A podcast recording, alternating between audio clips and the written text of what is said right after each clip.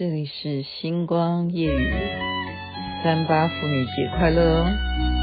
摘一个苹果，等你从门前经过，送到你的手中帮你解渴。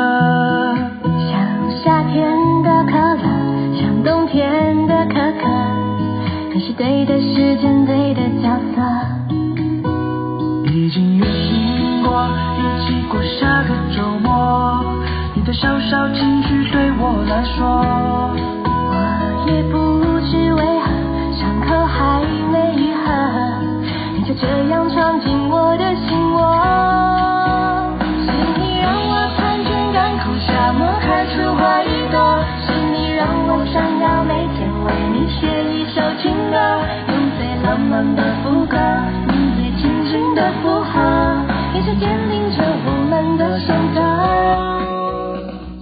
觉得我特别喜欢放这首歌？因为有点甜，汪苏泷的，谁不喜欢甜呢？就是甜，就是甜，而且看到他们会拉小提琴，好羡慕啊！您现在听的是星光夜雨，徐雅琪为您介绍好听的歌曲，有点甜。你看这小提琴拉得多好，是不是？我都想学。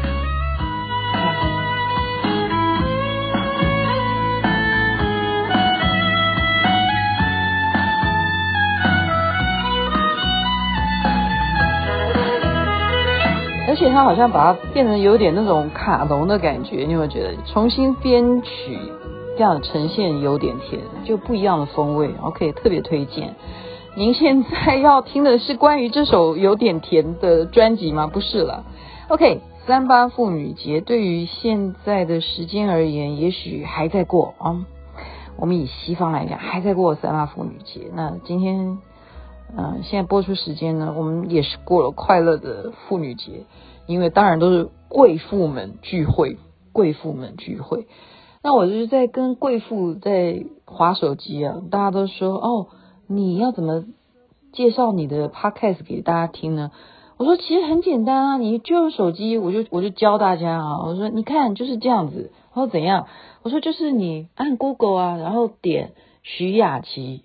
然后我就我说，你看就这样子按下去，你点徐雅琪三个字就会出来啦，就会出来星光夜雨。我以为是这样的哈，就忽然这样点下去呢，然后我就啊，我说什么叫 PC Home 这样？我就诶就忽然傻眼了。我说徐雅琪为什么有 PC Home？我自己都不知道，我真的不知道哈。然后才说啊，就是真的耶，PC Home 有卖徐雅琪什么东西啊？不是什么东西啦，是真正做出来的哦。但是我我真的没有人通知我说真的上架了。它叫做什么东西？徐雅琪学霸养成记在 PC Home 有卖，然后我就看价钱哦，四百六十块。我说哇，这这样子一套卖四百六，嗯，那我自己想一想，值不值呢？然后我后来想想说，当然值啊，怎么会不值？我做出来的东西，那是嗯，去年对疫情前，就是五月之前录制的，是真正我用心做出来的啊。然后参与合作的对象是谁？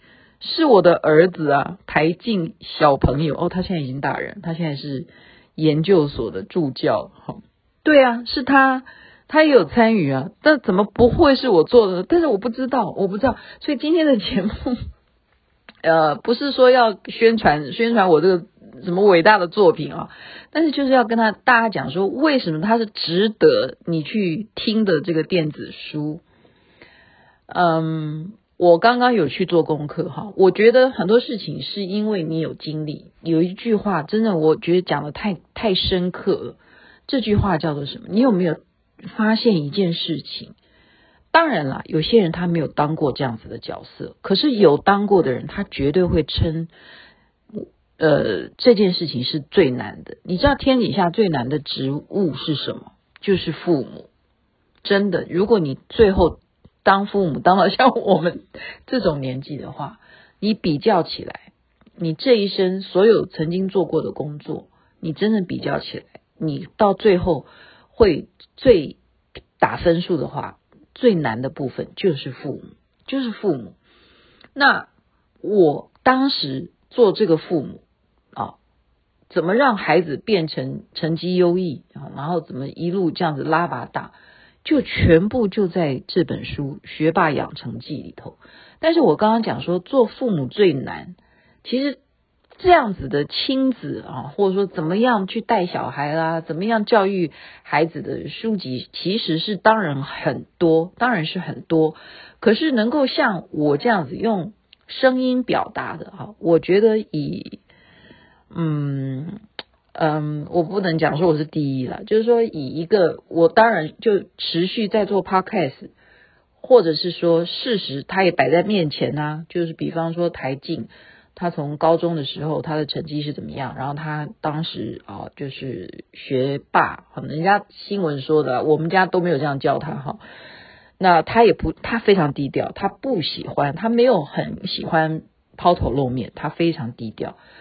那但是父母难，然后你自己就是一个反省，其实是叫做反省，然后对照，相互对照。所以我今天跟你讲的不是我这这个书哈，我不是在讲说徐雅琪学霸养成记，是我刚刚看人家的父母经啊，人家的父母经就是举例什么呢？举例养狗，好，养狗跟养小孩不一样，为什么不一样呢？他举例就是说，呃，猫跟狗都一样啊，你其实要养有一个问题是什么？你要怎么让它习惯在哪里上厕所？据说啊，因为我没有养猫，据说猫比较好，比较容易知道，因为猫比较爱干净。可是我我的经验啊，我养的狗，你知道最后送走的原因都是什么？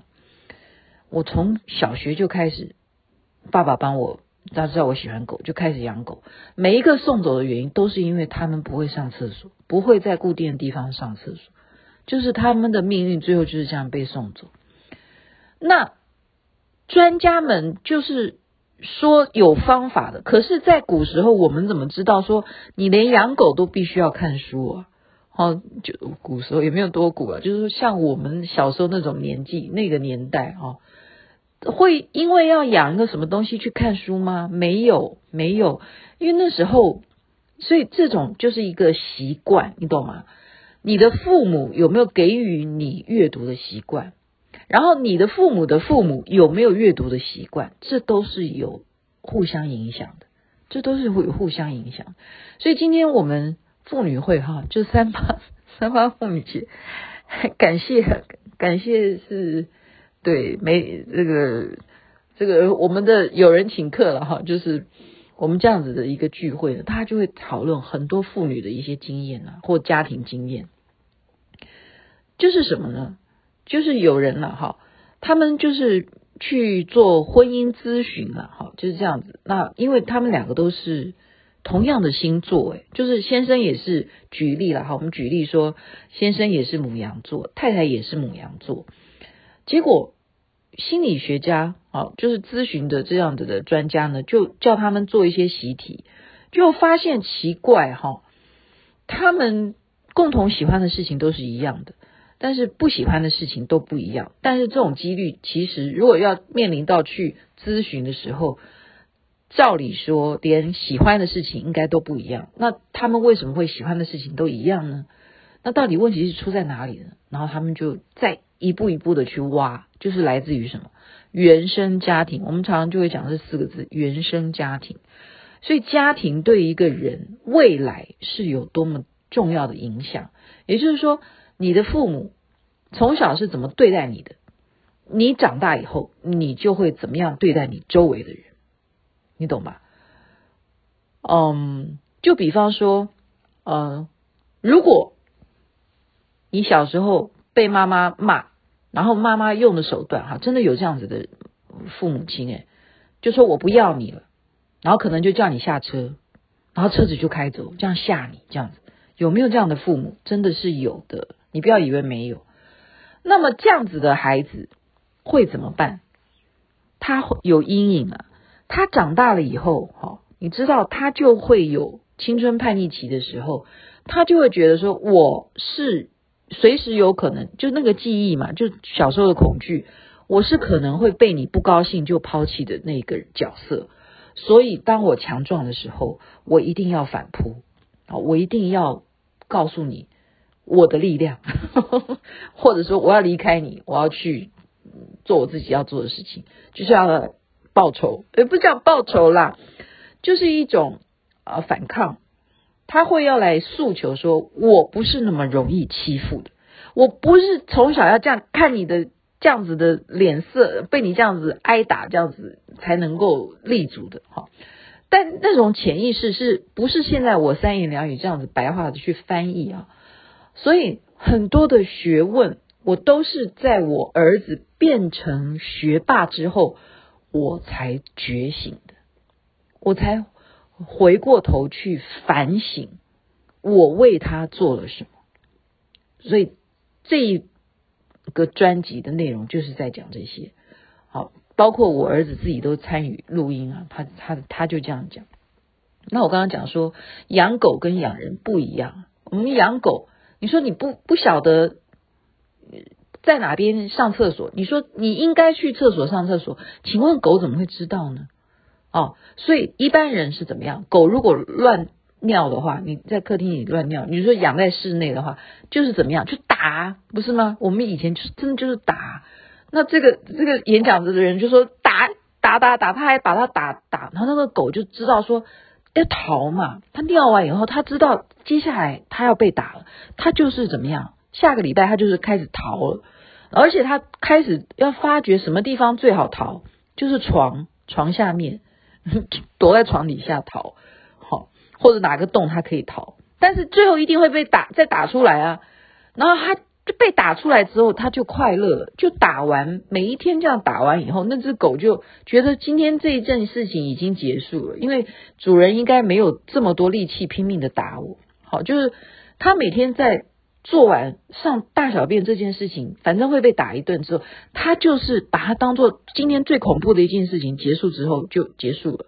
他还是不知道该在哪里上厕所，然后最后的结局就是把他送走，就是这样，就是这样，这样子就是恶性的轮回循环啊！刚刚我就听了，觉得哦，Oh my God，我以前就是这样子把我的狗送走，一只一只就是这样送走。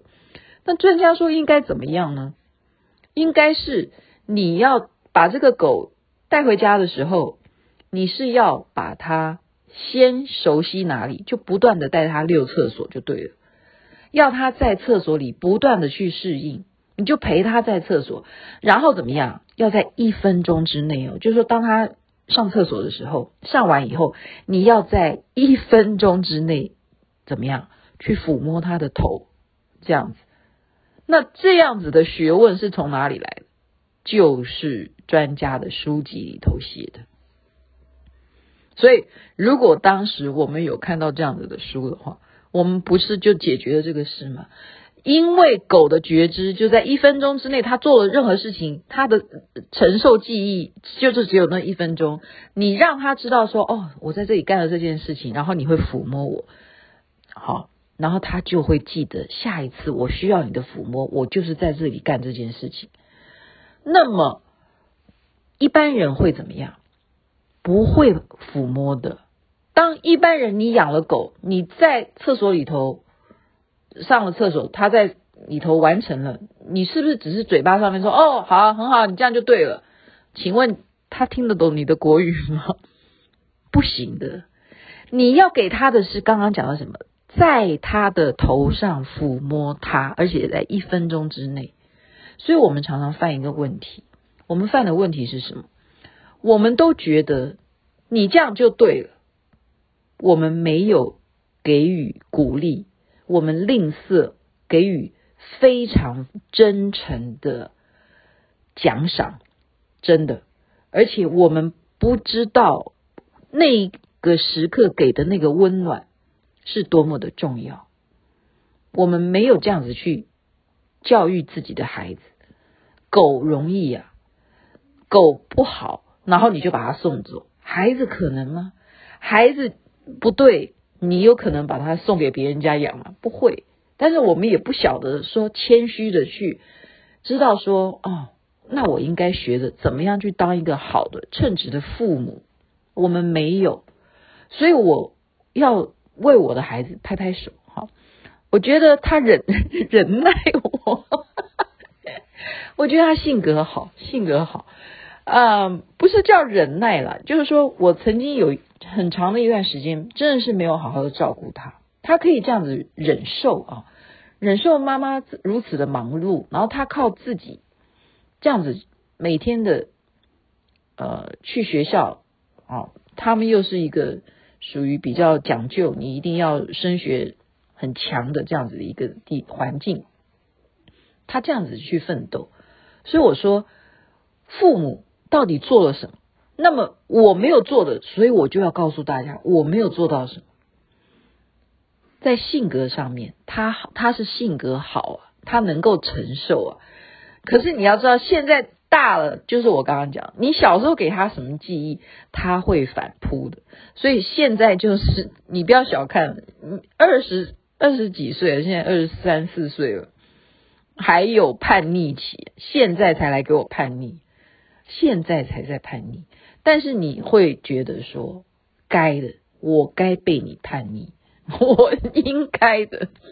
好，所以你今天今天讲的就是闲聊，还是算闲聊，妇女嘛，好，妇女节，大家刚刚讲到的就是原生家庭，我们就想说，对啊，我们觉得你应该啊，你考得好就对了嘛，这这就是正常的。我们都不知道说他为什么是正常，谁说他考得好是正常啊？那是天大的，呃，要给他天大的一种啊赞赏、赞美。然后你能够说他考不好，你就要骂他、打他吗？他怎么知道呢？你有没有带他去知道说这样子做是不对的？好，这里不可以上厕所什么？我这样讲的是比喻那只狗了哈，这样子。你有给他什么机会呢？你只是用打的，你只是用骂的，然后叫他好好的反省或者是什么？你为什么会吝啬于要鼓励他怎么样去朝正确的方向做呢？好，所以我就问我儿子说：“哎，嗯，我以前你还记得我有打过你吗？”我就始终我我我不知道是我丧失记忆还是什么。然后他说：“你说呢？”啊！我被他这样子反问，我真的毛骨悚然。然后我才开始，呃，因为我始终在节目里头，我都说哈，我没有打过小孩，打小孩都是爸爸做的事情，我没有没有。后来我儿子这样说，你说呢？然后我就说，对啦，我说，但是你要知道，那时候是文具店，有买那种一根，然后上面有个小手掌的那样子的。那种像小游戏的那样子的棍子，那妈妈把它买回家来，只是吓吓你，只是吓吓你。我有真的把你打得很痛呢？有吗？然后他就这样子斜眼这样看我一眼，那我又知道我其实不要再掰了。我觉得我不要再给自己找什么的理由了。人家的记忆绝对比我的记忆要好，因为。他在承受所有父母给予的喜怒哀乐，而且婴儿时期就已经开始模仿父母，所以原生家庭的重要真的不容小觑，不容小觑。好，因此学霸徐雅琪的学霸养成记，啊，我也要讲一下他是怎么来的，这也是一个很巧妙的因缘哦，就是我在赖佩霞的。呃，新书发表会里头看到了李健富跟沈云聪两个人。李健富是我以前台北之音的同事啊。李健富是谁？李健富就是《龙的传人》那首歌的李健富啊，就是鼎鼎大名的李健富啊。他以前也是做广播，然后呢，沈云聪呢也是做广播。好，他又是财经啊，他很多，他做出版，他做出版。所以我们就三个人呢，就那边七聊八聊的，就说，哎，那我就跟李建福讲说，哎，你知道我在做 podcast，李建福就说，哦，好啊，所以就是这样子衔接，然后我们就说，那我们可以可不可能也做出出版呢？就把它出版。真的，我不知道他们完成了，他们也没有通知我。你看我们是不是太随性了？就是沈云聪你出版了，或者说李建富你出版，你们都没有人告诉我。然后我是 Google 听人家说要怎么听星光夜语呢？我就 Google 啊，我就给你看啊，就是打徐雅琪，然后我说诶 PC 后卖哈四百六这样子。是这样子来，是这样来。但是我刚刚讲的说，我不是说我的产品有多好哈，我现在讲的是说，你真的要承认吧，做父母，就算你现在孩子大了，你还是父母，你还是要学怎么当父母，因为一辈子的事情，一辈子的事情，不是因为他长大了，你就不需要再学习。所以看书还是很重要，就是因为我录了这个专辑，我也去看了很多很多相关的亲子的书籍，才了解到说我当时是多么的愚痴。所以今天就是跟大家分享三八妇女节，我给大家的一个建议：你承不承认做父母最难？而且你很多的事情你会去埋怨父母，但是父母会来埋怨你吗？父母都要承受的。都是要承受的，然后我们都说啊，我是孝子，那你当然应该孝啊，因为你有没有真正给予他正确的教导？你有没有给予他适当的关怀？你有没有真正好好的照顾他一切的成长？所以这就是我们要去不断的充实自己，不是说我今天有斜杠人生，父母这个角色是一辈子的事情。OK。那你没有当父母，你就像一样啊，刚刚讲的一样啊，你养宠物也是他的父母，不是吗？你也要学，真的，就刚刚那个专家讲的，你就要带他，你要给他在一分钟之内，他做好任何一件事情，就要给他鼓励，就是这样，这时代真的不同，养宠物就跟养孩子一样，都可以适用于学霸养成记，OK。好的，今天就跟大家分享到这边，祝福大家美梦，身体健康，最是幸福。这边晚安，那边早安。哦，我觉得他们这小提琴拉的真好啊。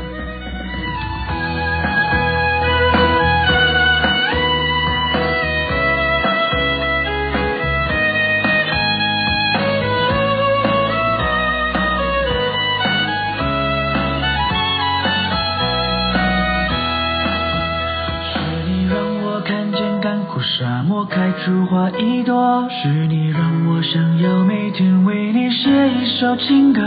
爱要精心来雕刻，我是米开朗基罗，用心刻画最幸福的风。